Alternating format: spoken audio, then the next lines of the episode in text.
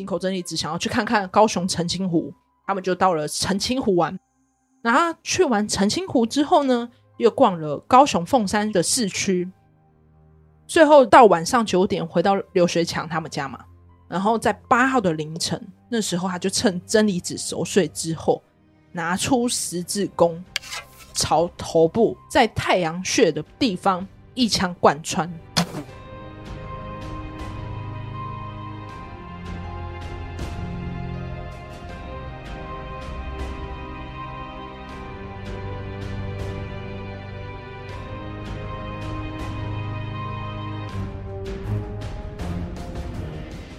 大家好，我们是解压说，全台最不解压的解压说。那跟大家解释一下，压缩怪是什么呢？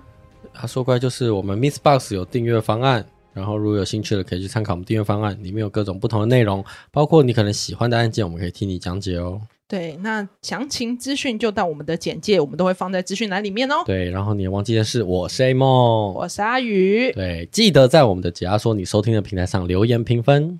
那也记得就是帮我们分享给你喜欢听社会案件的朋友。对啊，我们也不一定要订阅，但是如果你帮我们评分的话，我觉得是给我们最大的鼓励，也是我们继续做下去的动力。OK，好，那话就不多说，那我们今天聊到一件事情，你知道因为疫情舒缓吗？嘿，就是因为出国人越来越多。我那一天就是真的很刚好，因为朋友就是从日本回来，然后我那一天就去接机，然后我就去桃园机场嘛，那时候就是搭那个机捷过去。然后那时候就去的时候，只是纯粹就是要给对方一个惊喜。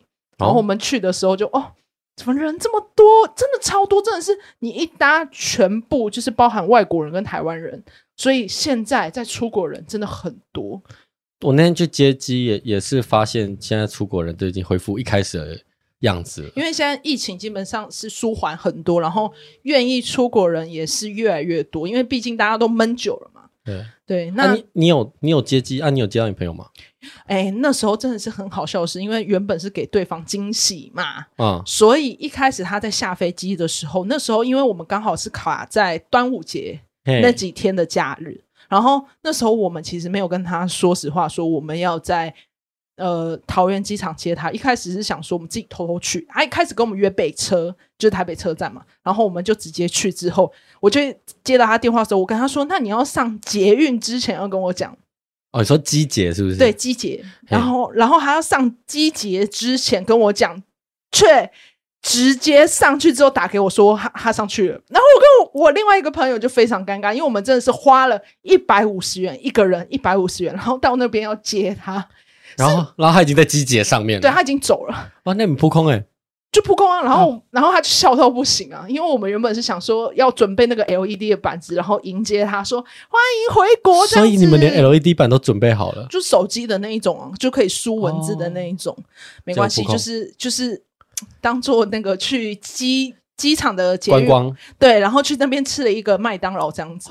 花了一百五去那边吃麦当劳，你们也是很 奢侈，来回三百块，哇，很嗨耶！体验一下出国的感觉啦。对啊，哎、欸，真的是到现场，大家每个人都手提一卡，我也是，是不是很想就走了？超想，你知道，就是看到那个机场版，就是每一个不是会写那个到哪里到哪里吗？哇，好想，好想要出国，所以所以就各个听众如果想要出国人，非常欢迎听这一集。为什么呢？嗯，为什么？因为这一集我要来分享的是，在当年一九九零非常有名的一名一起命案，叫井口真理子命案。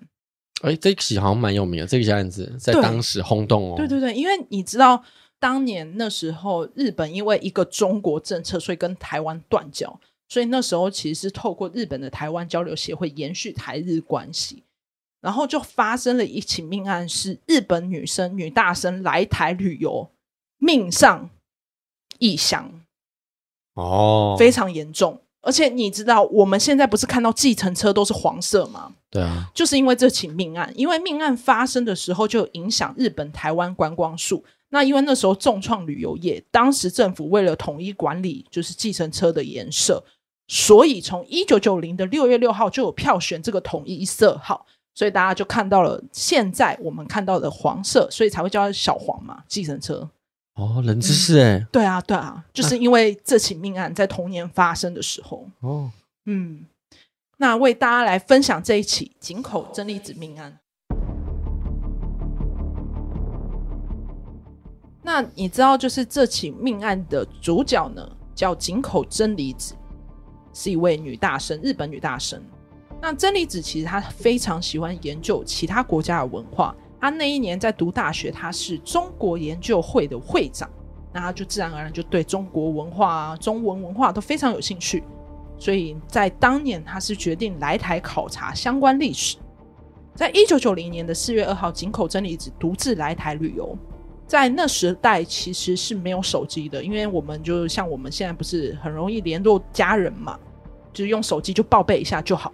可是真理子到台湾跟日本的家人是用明信片报平安，基本上他是一边分享旅行上的趣味琐事，也是顺便跟家人告诉自己的行踪。然后基本上真理子只要一到一个地点，就会寄明信片回日本这样。但是呢，在日本的妈妈井口久子。收到最后一封七号寄出的明信片，就再也没有真理子的消息，就像人间蒸发一样。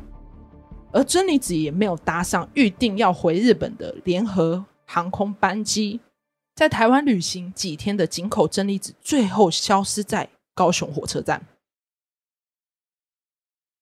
那因为在当时一九七二年，日本因为一个中国政策嘛，就是跟台湾断交，所以用。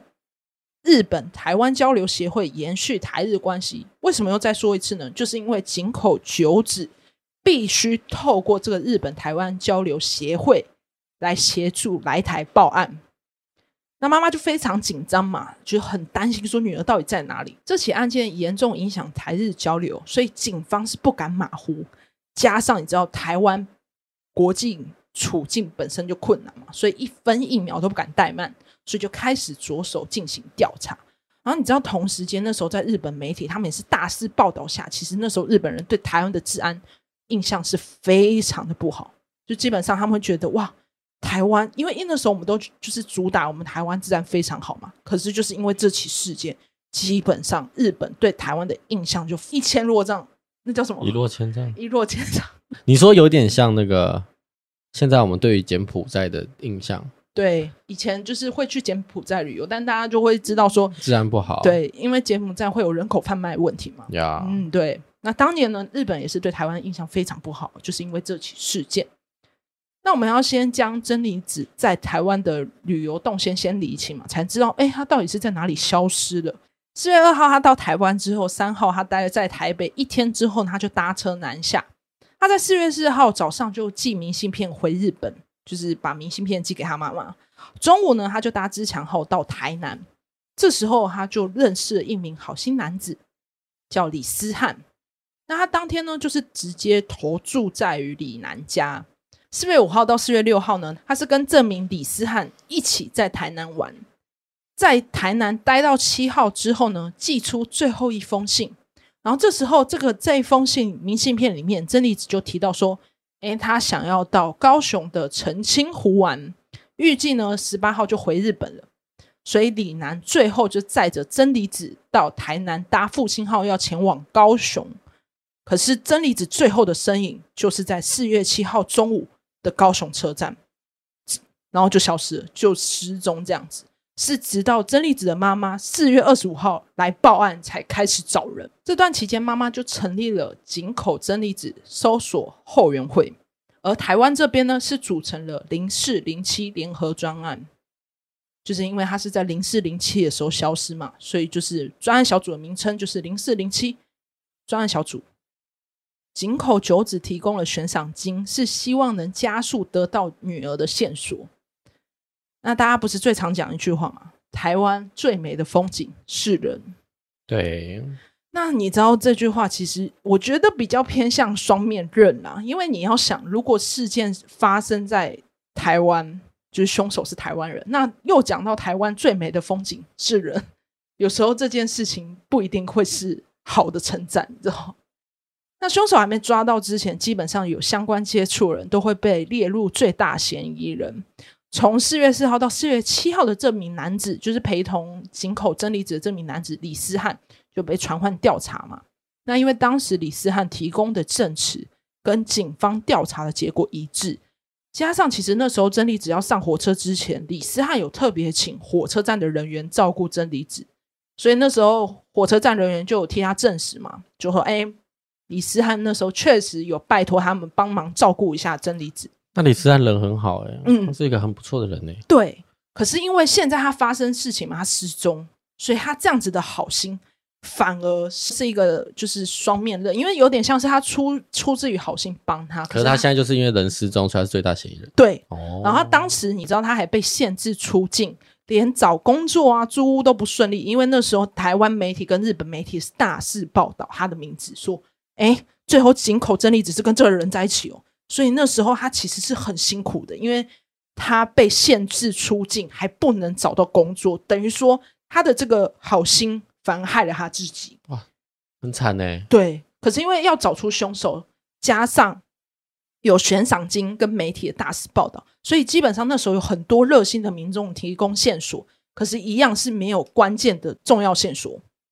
直到有一个女生呢，她就说：“哎，我弟跟我说。”他杀了这个日本女生，这时候就有一个线报，就是有一个女生自己突然提供说：“哦，我有听到我弟说他杀了这个日本女生嘛。”那因为他这个弟弟叫刘学强，刘学强他本身是开计程车的，但是因为刘学强本身精神有些怪异，就常常胡言乱语。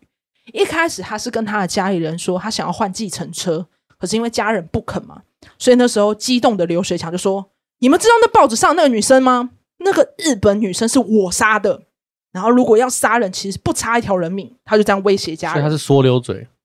他比较偏向是被激到，因为家人不肯他，就是不答应他说你可以换车这件事情，所以故意用这样的方式，好像有点情勒啦。所以有可能是他，也有可能不是他。对，所以那时候警方因为高度重视这件事情嘛，所以一开始听到姐姐这样线报的时候。是有把他列入嫌疑人考量，嗯，然后那时候就聊聊嘛，然后一开始不敢大意啊，因为大家都想说，在比较敏感时期，你都敢这样讲了，所以当时警方是先派人追踪刘学强的行踪，就观察他的状况嘛，怕打草惊蛇。那你知道他其实是在高雄的小港机场旁的那个计程车排班站，那时候就是有同一区的计程车，很多个司机在那边等嘛。那同区的排班计程车司机就有向他们调查，那他们知道其实刘学强他在车上摆满了佛像，最吵的是他还会大声的播佛经，所以那时候在旁边的司机还想说，哈，他发生什么事情？以为说他是为了要招揽生意嘛，因为这样比较突兀嘛，嗯、就是因为他放了佛像啊，放了佛经这样子。那因为警察就跟踪了刘学强几天，发现他都不回家，只睡车上。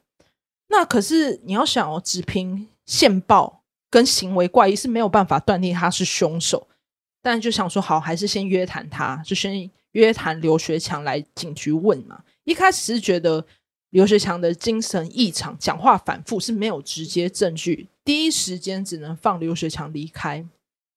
然后那时候其实刑事警察局有重新过滤名单，就认真再找一次，一个月之后才重启调查。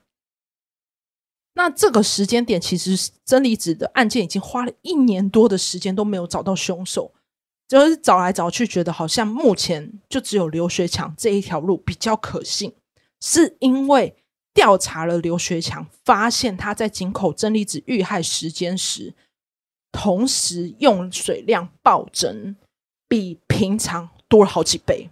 因为他在那个时间点，我们之前做过很多案子，只要是暴增好几倍，都有迹可循。对，有迹可循。对，对，对，对。因为那时候他平常明明用的水量可能就一度两度，你知道他在那个月用了五度，等于说是五吨的水，五倍。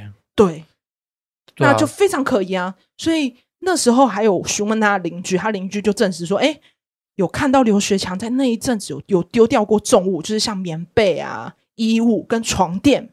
这几个东西，对，他把这几个东西频繁的丢掉，嗯，然后后来也有就是去他家里面调查，发现他的墙上跟地上有强碱反应，洗过，对，有清洁剂的痕迹嘛，所以就表示呢，刘学强是不是有用清洁剂或消毒剂彻底清洗过他的房子，嗯、所以就变成说这个密报是有迹可循的，从一九九一年的三月四号。开始呢，就认真要来调查刘学强。一开始刘学强就不认错嘛，他说我不认识他。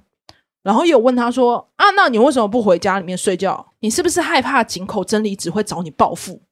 然后因为刘学强的行为真的太怪异，你要想他前期一直在放佛经，又放佛像的，所以代表他心里有鬼嘛。所以这个时候就是一直逼问他的情况下，又讲说井口真理子会找你报仇。这时候刘学强就表现出紧张，他就想起他每一天晚上都会梦到一个无头女子来找他。难道他把他的头带走了？是不是有可能？因为他就说无头女子，如果他犯案的话，基本上就是他可能把他头卡。对。可是因为你要想还要找到证据嘛，对，就毕竟他只是梦到所以就问他的，就是在这种高度紧张环境下，他想说可能是心里的不安促使他终于说出真相。在警察的问话下，就是因为他显得很累嘛，你要想他每一天晚上都梦到那个女子，他就非常疲倦。其实警察在那个就是侦讯的时候，包括就是让那个什么嫌疑犯就是整个精神有点疲惫，也是一个手段之一啊。比较更能让他说出真相了，对啊，对啊。那这时候刘学强才终于承认是他犯案哦。那整个案发经过呢，其实是他在一九九零年四月七号，他那一天刚好骑着机车，就刚好经过高雄车站前那时候的建国三路，他那时候骑楼就看到了一个独自背着背包的井口真理子。他当时就上前搭讪嘛，一开始真理子又听不懂，然后就是有点疑惑，然后就后来他就拿出纸跟笔出来，想要跟他用笔谈，然后才发现哦，原来他是日本人，然后他们就交谈了一回，才知道原来真理子是想要找便宜的旅馆。那你知道其实便宜的旅馆本身环境不是很好嘛？嗯，所以真理子其实这样看来看去，就是因为那个时候刘学强好心就载他一程，就带他去找。找了一回，发现真理子没有想要，就没有找到心仪的旅馆了。所以最后刘学讲就提议说：“哎、欸，那你可以来住我家啊。”那你自己想，他前面真理子又遇过像李楠这样的好人，因为台湾最美的风景是人，没错。就像那个我们最近也有那个企鹅妹遇到很多很好的人，对对对对对。那这个时候呢，就是他就想说啊，反正前面呢有一个李楠这样子好人。所以自然而然就接受了刘学强的提议嘛，然后他们就就是确定要住他家之后呢，他们就到了澄清湖玩，对啊，因为那时候不是井口真理子想要去看看高雄澄清湖，嗯，然后去完澄清湖之后呢，又逛了高雄凤山的市区，最后刘学强又带他去大同百货吃小吃，哇，对，然后这样一整天他就确实有当地陪啦，他有成就是有陪他去玩。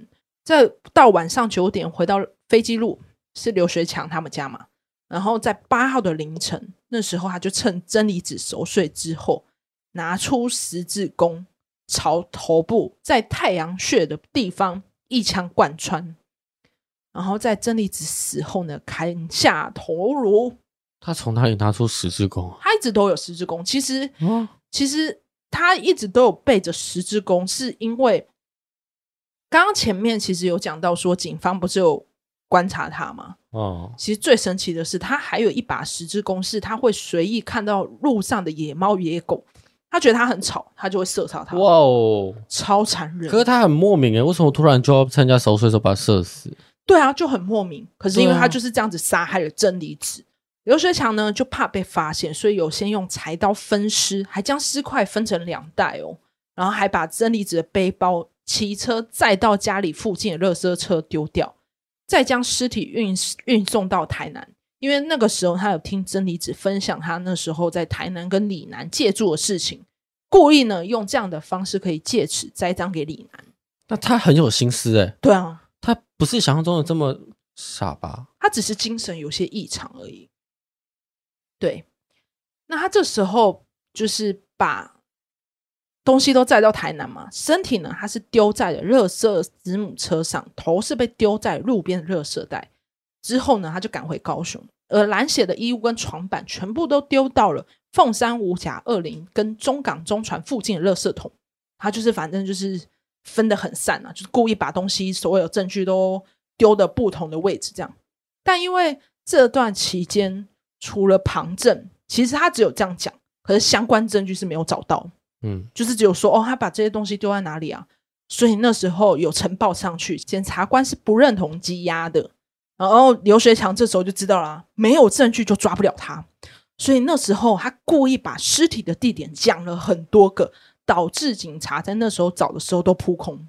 你知道他那时候就拖延了超久，好几个月，讲一个地点，警方就去开挖；讲了一个地点，警方就去找，就一直这样子找来找去，花了很长时间。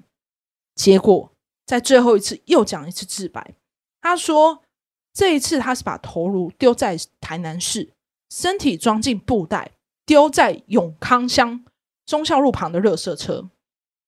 他那时候说他回去的时候发现身体还在，所以就把尸体。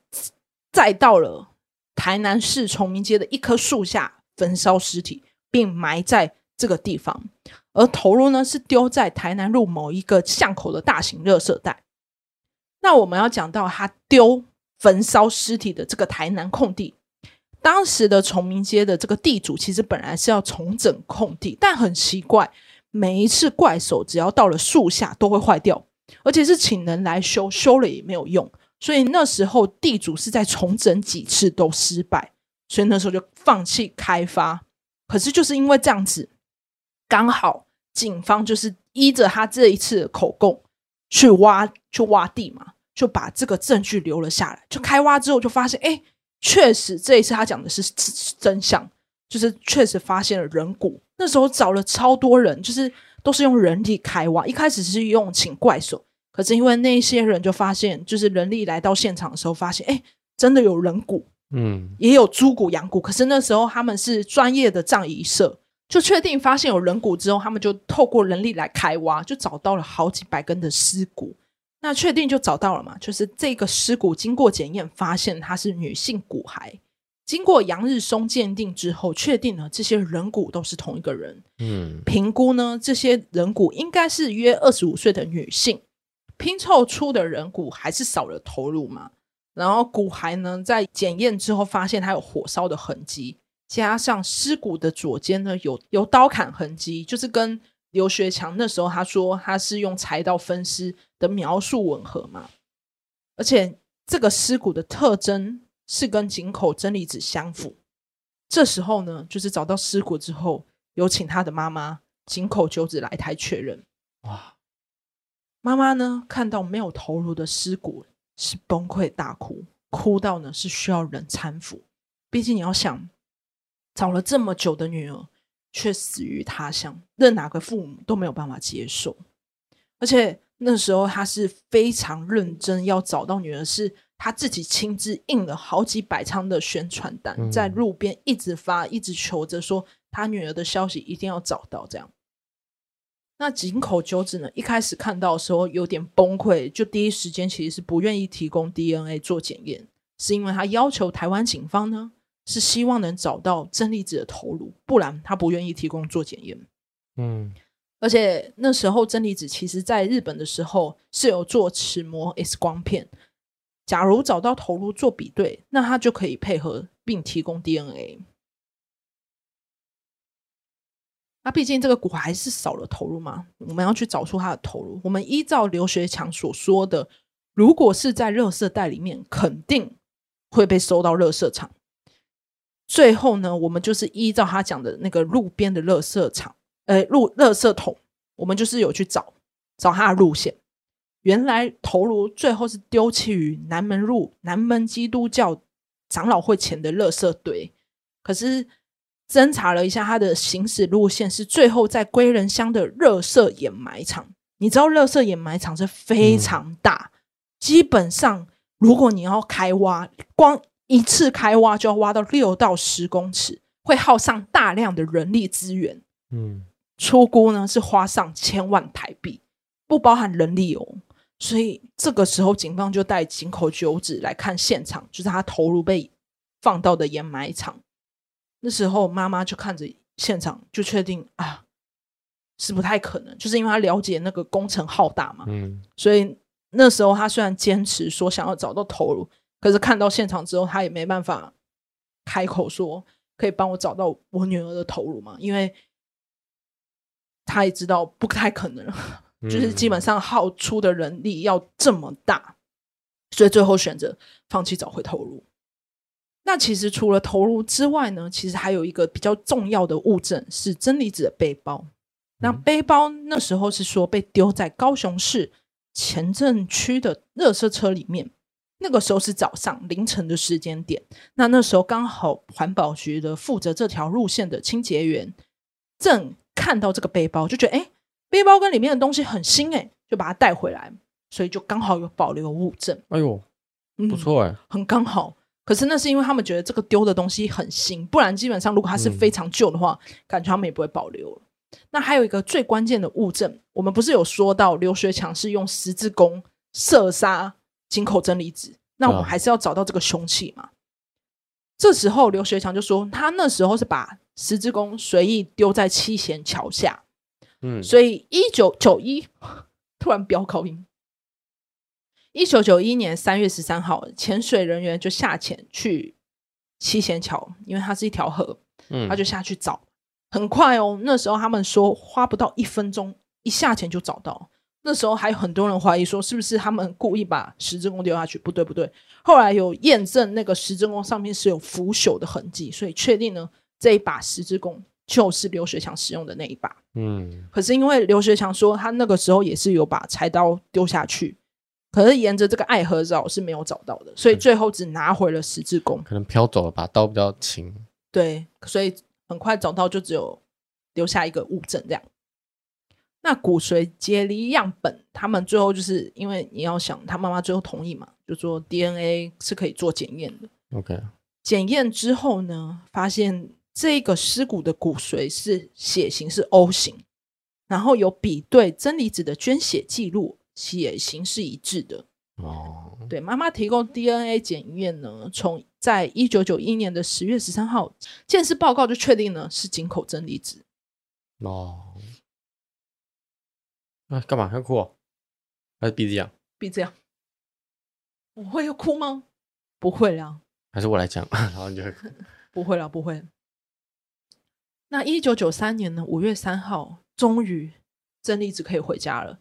因为真理子的遗骨呢，在台湾火化，妈妈井口久子把她带回日本。那因为当年因为这起事件影响了日本观光客对台湾的信赖，你知道在当年日本观光客的数量呢，是创下历年最大的负成长记录，基本上对台湾的观光是非常大的影响。那这件事情其实也告了一段落。那因为最终刘学强就是杀害井口真理子。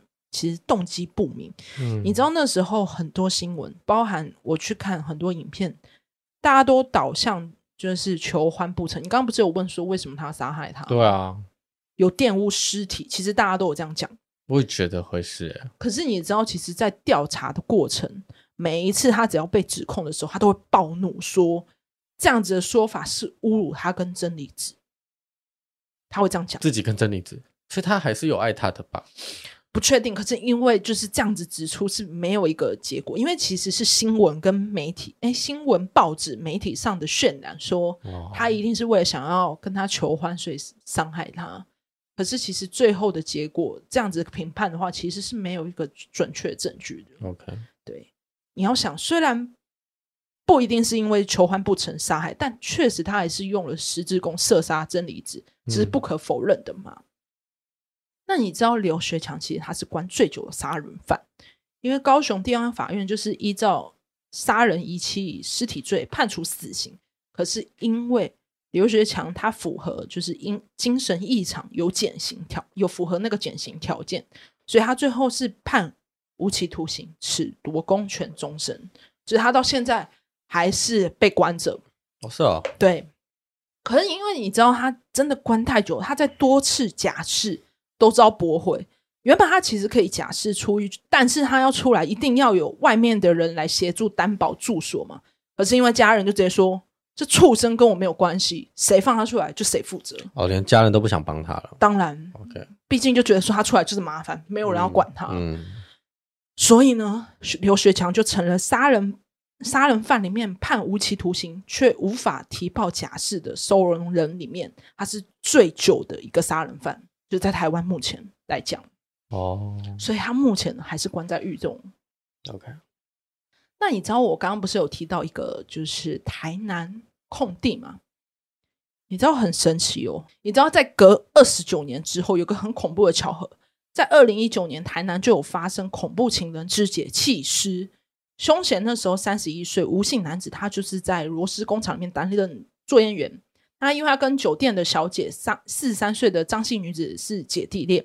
有一天，张女要出去找朋友的时候，就引发这个男子醋意。他就是气愤将人勒毙。在当天呢，他是到大卖场买锯子，隔天呢就在浴室里面将人肢解。他就把它分成六大块。你知道他发生的地点就在哪吗？嗯，就在井口真理子命案的弃尸地点，就是台南的那个空地。原本它其实是空地嘛，因为后来案件解解决之后呢，就变成了停车场。最后，这个地主又把它卖给了那个建商盖大楼。结果，这个大楼呢，他们就住人，就发生了这一起分尸命案。太巧了吧？对，所以发生在台南哇，同一个地点。这起事件是要告诉社会，其实你在外出门是必须保持警戒。有些友善其实不是真的有好意，就像我们刚刚中间有聊到嘛，说有些人对你伸手，他可能是有目的的，可能是看你漂亮啊，看你可爱啊，或者是觉得哦。你真的还不错，就看你有没有帮忙，想要搭讪你这样子，就是都有目的。有些人他不是无偿的协助了，对，他可能帮你，他会觉得你要有所于他，有求于他，有求于他，然后你要还他这样子。啊，你没还他，可能就会冲动而进而实施一些很残忍的手段，就性侵害啊，或者是杀害你这样子。啊、所以其实今天分享这起案件，其实也是提醒大家，就是出门在外要小心。对，因为疫情已经舒缓，毕竟听众。压缩怪们一定会想要出去玩嘛，所以我们要让大家记得说，在外面呢出去要小心哦。呀，好，那这一起社会案件就分享到这里。再提倡一次，记得去我们各大平台留言评分，对，或者是在 Apple Podcast 帮我们评分。那大家记得要去追踪我们 IG ZIP 点 TALK。呃，那记得如果有对于想要许愿的社会案件或者是冷知识呢，记得到我们简介里面了解详情。好，我是阿宇，我是 A 梦，下集见，拜拜，拜拜。